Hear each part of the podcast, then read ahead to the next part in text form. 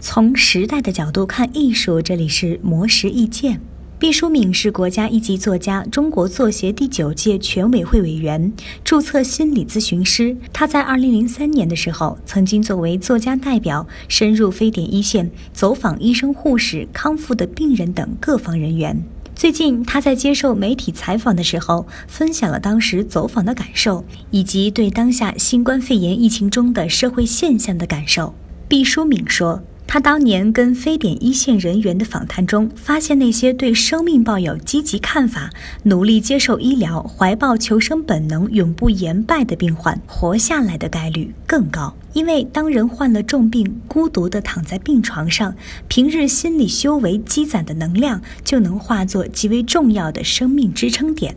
倘若平日心态本就消极，病入膏肓时给自己鼓劲儿，很可能见效甚微，且不一定来得及。所以，人们应当抓紧时间，不断提升自己的心理健康水平。在针对非典的采访结束后，毕淑敏并没有立即投入创作，她觉得自己需要时间思考与沉淀，甚至曾经在梦中无数次梦到过病毒。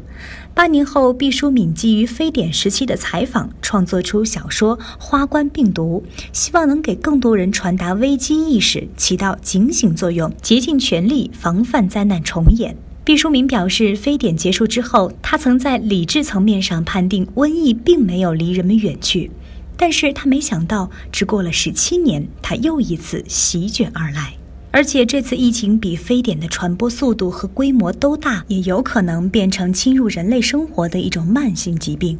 人类应该认识到，命运共同体是时代潮流的结果，也是大自然的选择。毕淑敏还表示，这场突发的严重疫情将人性的善与恶都纤毫毕露地展现并加以剧烈放大，各种大惊小怪、幸灾乐祸、隔岸观火都屡见不鲜。但是人们对此应当抱有平常心，不必大惊小怪，埋头将自己的事情做好，以力所能及的勇敢和付出扭转形势向好。